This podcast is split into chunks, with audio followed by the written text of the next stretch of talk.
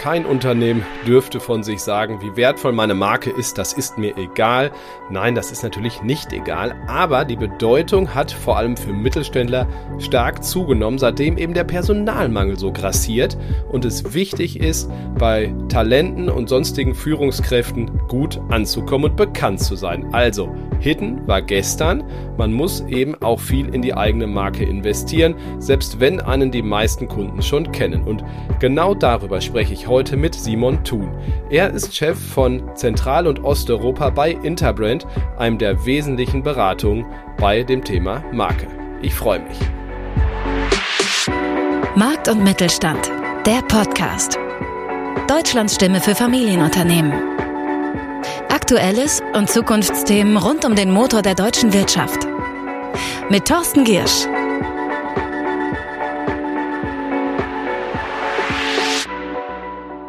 Interbrand gibt Jahr für Jahr das wohl wesentliche Ranking heraus, wie wertvoll die Marken in aller Welt sind. Hierüber werden wir gleich vielleicht schon ein bisschen sprechen. Das aktuelle Ranking kommt im November heraus. Natürlich auch in der Hinsicht, wie es deutschen Firmen geht und vor allen Dingen auch dem deutschen Mittelstand. Naja, und vor allen Dingen, wie wertvoll man seine Marke so machen kann mit handelsüblichen Methoden. Mir zugeschaltet ist jetzt Simon Thun. Er ist Global Chief Client Officer bei Interbrand und CEO für Central und Eastern Europe. Hallo Herr Thun, ich grüße Sie. Ja, hallo, freut mich. Im November erscheint Ihr neues Ranking der Best Global Brands. Ähm, Sie können natürlich noch nicht zu viel verraten, aber vielleicht so einen kleinen Einblick geben, was ist hier zu erwarten, vor allen Dingen natürlich auch aus der deutschen Brille. Ja, wir sind selber immer sehr gespannt auf die Ergebnisse, weil das immer ein guter Moment ist, im Jahr ein bisschen zu reflektieren über die Veränderungen der Erfolgsrezepte starker Marken und äh, was ich schon verraten kann, ist, dass wir dieses Jahr noch tiefer eingehen werden auf etwas, was wir in den letzten Jahren gesehen haben, was sich rauskristallisiert hat, wie sich die Rolle von Marken verändert hat, dass Marken zunehmend außergewöhnliche Erlebnisse mit ethischem Handeln kombinieren, ähm, dass sie zunehmend Ökosysteme kreieren und in diesen mit Partnern agieren, sie neue Technologien nutzen, um Kundenerlebnisse wirkungsvoller auszugestalten dass sie Marke als strategisches Instrument äh, verstehen und als Investition und ähm, dass sie eine Balance finden zwischen Wiedererkennbarkeit und flexiblem Einsatz. Ähm, da gibt es spannende Erkenntnisse aus den Analysen der letzten Jahre. Da werden wir tiefer eingehen. Ähm, es wird für uns auch sehr spannend sein zu sehen, was eigentlich bei den Top 10 Marken passiert, die im letzten Jahr vom Gesamtwert äh, höher lagen als die 90 folgenden Marken des Rankings.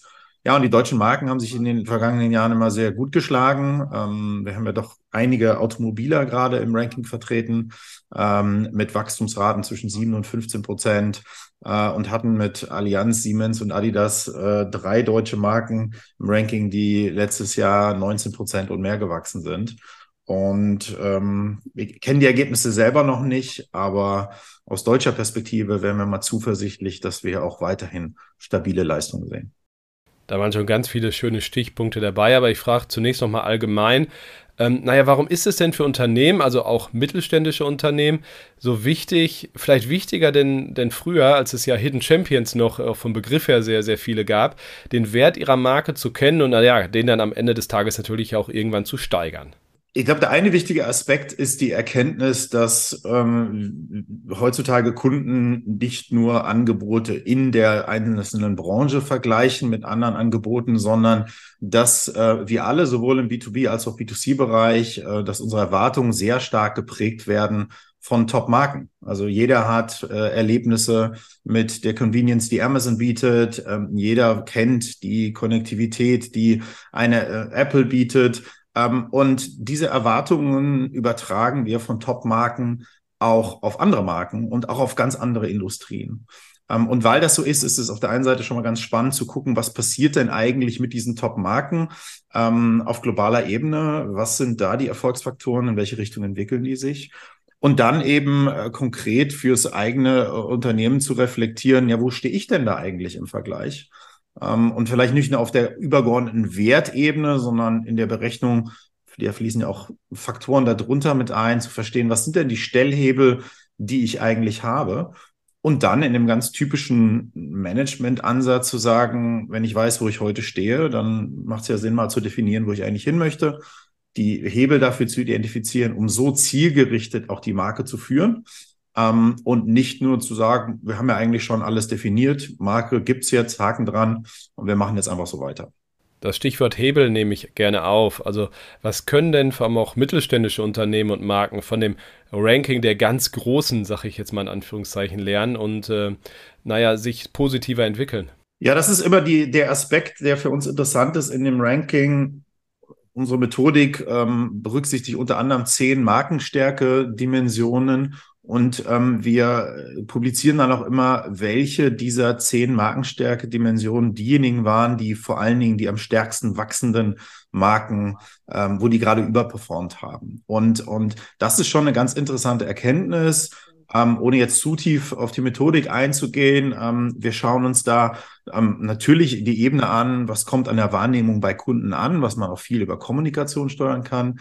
Wir schauen uns aber auch denn die, die Erlebnisebene an. Ähm, was sind in, inwiefern sind denn die Erlebnisse, die wir hier kreieren, tatsächlich auch einzigartig? Inwieweit sind sie kohärent, kohärent zum Beispiel? Aber wir schauen uns auch die internen ähm, Leadership-Dimensionen an. Insof inwiefern gibt es hier eine klare Richtung, ähm, die, die man einschlägt bezüglich Marke im Unternehmen? Ähm, inwiefern sorgt man dafür, dass das Unternehmen auch abgestimmt ist auf diesen Dimensionen? Und inwiefern ähm, reagiert man auch auf verändernde Kundenerwartungen. Und im letzten Jahr war es zum Beispiel ge genau diese eben genannten drei internen Leadership-Dimensionen, es gibt noch eine vierte, aber diese drei, die die am stärksten wachsenden Unternehmen ausgezeichnet haben, was eben auch für Mittelständler ist, interessant ist zu reflektieren, wissen wir denn selber eigentlich genau, was auch wir von der Marke erwarten, wo wir hinwollen mit unserer Marke? Sorgen wir eigentlich dafür, dass das im Unternehmen auch bekannt ist und dass auch jeder weiß, was das dann für die eigene Arbeit bedeutet. Ähm, und ähm, sind wir eigentlich so aufgestellt, dass wir sich verändernde Kundenerwartungen auch tatsächlich berücksichtigen. Wenn Sie jetzt mal eine Bauchgefühlschätzung spontan geben müssten, äh, wie viele deutsche Unternehmen auch mittlerer Größe wissen das so viel über ihre eigene Marke, wie sie aus Ihrer Sicht wahrscheinlich wissen müssten? Könnten Sie eine Prozentzahl schätzen, einfach mal aus dem Bauch heraus? Meine These wäre, dass die meisten Unternehmen grundsätzlich schon ein gutes Verständnis haben dafür, wie ihre eigene Marke dasteht. Ähm, ich würde es in zwei Aspekten allerdings ein bisschen einschränken. Das erste ist, man kann Marke ja als ein reines Kommunikationsinstrument verstehen, sagen, das ist das, was ich auf unsere Produkte und auch auf unsere Kommunikation platziere. Ähm, und da sehen wir immer noch sehr viele mittelständische Unternehmen auch verhaftet, also Marke als ein Kommunikationselement. Ähm, und da kennt man sich dann noch aus. Also man weiß zum Beispiel Bekanntheit, all diese Dimensionen. Ähm, eine andere Perspektive darauf ist aber Marke als ein strategisches Steuerungsinstrument zu sehen, auch für die Erlebnisse, die man kreiert. Und dem zu sagen, wenn ich für eine, eine, bestimmte Wahrnehmung kreieren möchte, dann passiert es eben nicht nur über die Kommunikation, sondern auch über Produkte und Services. Und wenn ich die Marke entsprechend führen möchte, muss ich auch ganz andere Aspekte berücksichtigen in der Messung einer Marke. Und da sehen wir das, da wird es schon weniger in mittelständischen Unternehmen. Und dann gibt es noch eine dritte Art, wie man Marke sehen kann, ähm, tatsächlich als, als Kern auch ähm, unternehmensstrategische Ausrichtung, wo dann auch Fragestellungen wie, wie, was sind richtige Akquisepartner auch aus einer Kundenwahrnehmungsperspektive, aus den neuen Erlebnissen, die man kreieren kann. Ähm, und das sehen wir im Mittelstand kaum vertreten. Insofern würde ich sagen, ja, man kennt sich ganz gut aus in der Art, wie man Marke nutzt. Ich würde aber sagen, es gibt deutliche Potenziale der Marke darüber hinaus und ähm, dafür müsste man sich dann auch etwas anders aufstellen. Erlebnisse haben Sie jetzt schon zweimal erwähnt, äh, ganz am Anfang auch als großen Trend. Was meinen Sie damit konkret? Also wie kann man, äh, was steckt hinter diesem Begriff, wenn es darum geht, die Marke zu fördern? Ja, es, es steckt vor allen Dingen erstmal die Erkenntnis dahinter, dass ähm, wir nicht so sehr von der Perspektive des Unternehmens her denken sollten und sagen, was sind denn alle Dinge, die wir tun, sondern ganz klar die Kundenperspektive einnehmen und überlegen, was kommt denn da auf der anderen Seite an? Und ein Kunde erlebt eine Marke eben ja durch Kommunikation, ähm, aber auch durch die Produkte, durch die Services, durch die Kundenkontaktpunkte, durch die Interaktion mit Mitarbeitern und deren Verhalten. Also es ist eine ganze Reihe von verschiedenen ähm, Einflussfaktoren auf dieses Erlebnis. Und das Entscheidende ist eben aus einer Markenperspektive die Kraft äh, der Marke zu nutzen, diese Dinge zu orchestrieren, so dass ich am Schluss eine Wahrnehmung hinbekomme und letztendlich durch die Wahrnehmung eine ähm, äh, ein Verhalten der, der Kunden, wie ich es gerne hätte. Ähm, und das ist etwas, ähm, wofür man sich eben erstmal aufstellen muss, um zu sagen, ja, Marke ist nicht nur Kommunikation, sondern Marke hat auch Einfluss auf andere Dimensionen. Wenn Sie sagen, da ist noch Luft nach oben, wie wir eben, man muss sich ausstellen, ähm, kostet das eigentlich alles viel Zeit und Geld? Also seine Marke vielleicht in den Lücken, die noch da sind, voranzubringen, weil ist ja nicht so, dass Mittelständler gerade nicht viel zu tun haben. Ne? Also KI und Digitalisierung ist noch nicht ganz abgeschlossen. Nachhaltigkeit kommen wir gleich auch noch zu, erfordert ganz viele Maßnahmen, neue Reportingpflichten und jetzt auch noch das intensive Kümmern um die Marke. Ähm, also kann man hier auch mit kleinem Geld und weniger Aufwand viel erreichen oder wie, wie stellt sich das dar? Ich glaube, die Gefahr ist tatsächlich, Marke zu sehr immer mit Kommunikation zu verknüpfen und dann Dimensionen wie Bekanntheit und das heißt dann sofort, ich muss ganz viel Geld in die Hand nehmen, damit Leute mich kennen. Ähm, dem ist nicht notwendigerweise so, weil, wie ich gerade ausgeführt habe, eine Marke eben auch ähm, durch andere Erlebnisse ähm, äh, wahrgenommen wird. Und ähm, die Beschäftigung mit der Marke kann also eigentlich ganz im Gegenteil helfen, sich zu fokussieren. Und der Prozess, den wir hierbei verfolgen, beispielsweise immer erstmal zu klären mit dem Unternehmen, was sind eigentlich die Businessziele, wo wollt ihr hin, wo wollt ihr wachsen, mit welchen Zielgruppen, mit welchen Kunden etc. Und sich dann die Frage zu stellen, wenn das so ist, welche Rolle ähm, kann denn Marke hierbei spielen oder welche Rolle muss Marke hierbei spielen? Ist es notwendig, dass man anders wahrgenommen wird? Ähm, ist es notwendig, dass man eine andere Beziehung zu neuen Zielgruppen aufbaut? Und wenn man das dann einmal definiert, ähm, idealerweise in einer klar messbaren Ambition für heute in fünf Jahren oder heute in zehn Jahren, dann kann man eben sehr zielgerichtet die Aktivitäten dorthin planen. Und dann ist es eigentlich eine Hilfestellung, erstmal eine klare Transparenz zu haben, was man machen muss, um dann aber auch Themen zu priorisieren und zu fokussieren. Und eben nicht einfach nur, ich muss viel machen, damit die Marke vorankommt. Nein, ich muss die richtigen Dinge tun, ähm, um die Marke dahin zu bringen und so zu nutzen, wie sie mir hilft. Ich komme auf Ihre erste Antwort zurück. Da haben Sie auch äh, als großen Trend ethische Aspekte genannt. Also Nachhaltigkeit und deren Kommunikation, deren Rückwirkung auf die Marke, was man da so alles tut. Die Mittelständler, die großen Konzerne müssen ja schon, äh, die Mittelständler jetzt ab nächstem Jahr. Was tut sich, äh, was die Berichtspflicht angeht, will ich damit sagen, was, äh, welche Implikation hat Nachhaltigkeit auf die Marke? Ohne Frage ähm, steigt der, der Einfluss zunehmend und wir haben aus diesem Grund im letzten Jahr auch zum ersten Mal direkt quantitative Daten zu, zu ESG, also zu allen drei ähm, äh, Facetten, die hier relevant sind, mit ins, äh, in unsere Ranking-Bewertung mit einfließen lassen. Und ähm, ich sprach vorhin über unsere zehn Markenstärke-Dimensionen.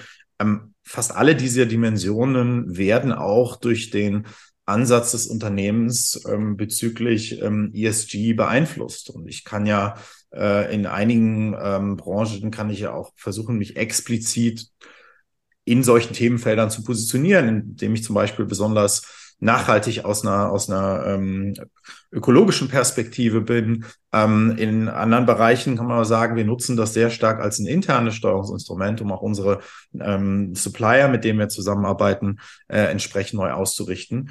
Also es, es ist ein festes, fester Bestandteil mittlerweile der Markenbewertung der, es wird auch nicht mehr weggehen aus unserer Sicht und es wird auch nicht weniger werden. Ähm, insofern äh, äh, Aktivitäten von Unternehmen ähm, mit ihren Marken in diesem Bereich ähm, werden sich sicherlich auszahlen. Aber auch hier gilt, man kann nicht alles machen, man muss auch nicht alles machen. Man muss ein klares Bild davon gewinnen, welche Aspekte für die Marke wichtig sind und wie man die Marke ausgestalten muss, damit man hier dann auch entsprechend vorankommt. Wenn Sie nochmal zusammenfassen müssten, was zeichnet eine gute Marke aus, ganz besonders auch in dieser strategischen Hinsicht, wo Sie auch gesagt haben, da ist noch ein bisschen Lücke, vielleicht auch um internen und externen Mitarbeiterinnen und Mitarbeiter zu, zu begeistern, was ja auch sehr wichtig ist im Moment. Was sind so ein paar, ich weiß, es ist immer individuell, verallgemeinern ist schwer, aber was sind doch vielleicht so ein paar Ableitungen, die Sie aus Ihrer Erfahrung treffen? Da solltet ihr wirklich drauf achten. Ich glaube, für mich das Wichtigste ist tatsächlich Marke nicht nur an sich zu betrachten, also wie ist die Marke positioniert, wie ist sie gestaltet, ähm, wo wollen wir damit hin, sondern auch das Thema Markenführung ähm, zu betrachten. Weil das eine ist zu wissen, ähm, wie man Marke einsetzen muss, möchte. Das andere ist, wie sorge ich eigentlich dafür, dass das auch so im Alltag gelebt wird, dass jeder Mitarbeiter, ähm, der einen direkten oder indirekten Einfluss auch auf Markenerlebnisse hat, auch weiß, was hier eigentlich wichtig ist. Und ähm, deswegen ist es gerade aus meiner Sicht spannend, ähm, sich als mittelständisches Unternehmen mit diesen Markenrankings und den, den Erläuterungen dazu, was sind die Dimensionen, die dahinter stehen, auseinanderzusetzen, weil es einen ganz guten Anknüpfungspunkt gibt, mal zu reflektieren, ähm, sind wir eigentlich klar genug darüber, wo wir mit unserer Marke hinwollen? Betrachten wir Markenerlebnisse tatsächlich ganzheitlich oder denken wir bei Marke tatsächlich nur in Kommunikation ähm, und ähm, berücksichtigen wir auch ausreichend, ähm, welche Wahrnehmungen wir gerade bei unseren Kunden haben, aber welche Erwartungen wir vielleicht gerade auch nicht erfüllen. Und deswegen, ich würde es eher auf diesem Level stehen lassen. Ich würde nicht jetzt auf Einzelpunkte eingehen, weil das, wie Sie richtigerweise sagten, ist dann sehr markenspezifisch. Uns ist wichtiger, das Gesamte im Blick zu haben und da keine Themenfelder zu vergessen. Und dann, wenn man weiß, okay, wir, wir müssen besser werden beim Thema Leadership zum Beispiel, da dann ganz gezielt anzusetzen, ähm, um entsprechend voranzukommen. Das war Simon Thun von Interbrand. Ich danke Ihnen für Ihre Zeit und die Erläuterung. Danke auch Ihnen, liebe Hörerinnen und Hörer, fürs Dabeisein. Sage wie immer, bleiben Sie gesund und erfolgreich. Bis nächsten Freitag. Tschüss. Das war Markt und Mittelstand, der Podcast. Wir hören uns nächsten Freitag wieder auf markt- und-mittelstand.de.